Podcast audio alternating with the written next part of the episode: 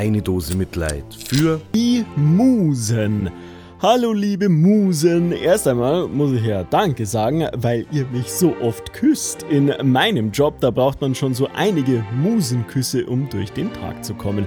Aber ich fürchte, eure Gelegenheiten zum Busseln, äh, die werden immer weniger. Denn was wird auf dem Altar der Pisa-Offensive geopfert? Die musischen Fächer. Zugunsten von Mathe und Deutsch sollen Grundschüler ab nächstem Jahr in Bayern weniger Kunst, Musik und Handwerk in der Schule haben.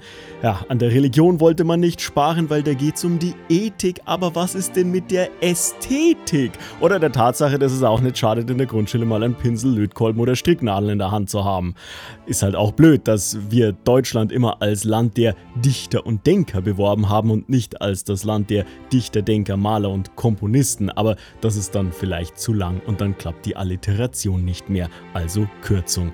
Im Bildungsbereich, da wollen ja alle auch nur noch MINT. Mehr Fokus auf die MINT-Fächer, MINT Studiengänge, überall nur noch Mint, Mint, Mint. Alle sind so hungrig auf Mint. Man könnte glauben, das Schulwesen hätte schlechten Atem.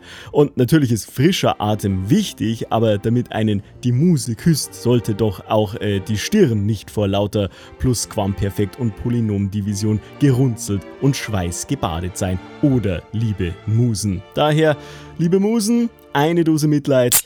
Bussi.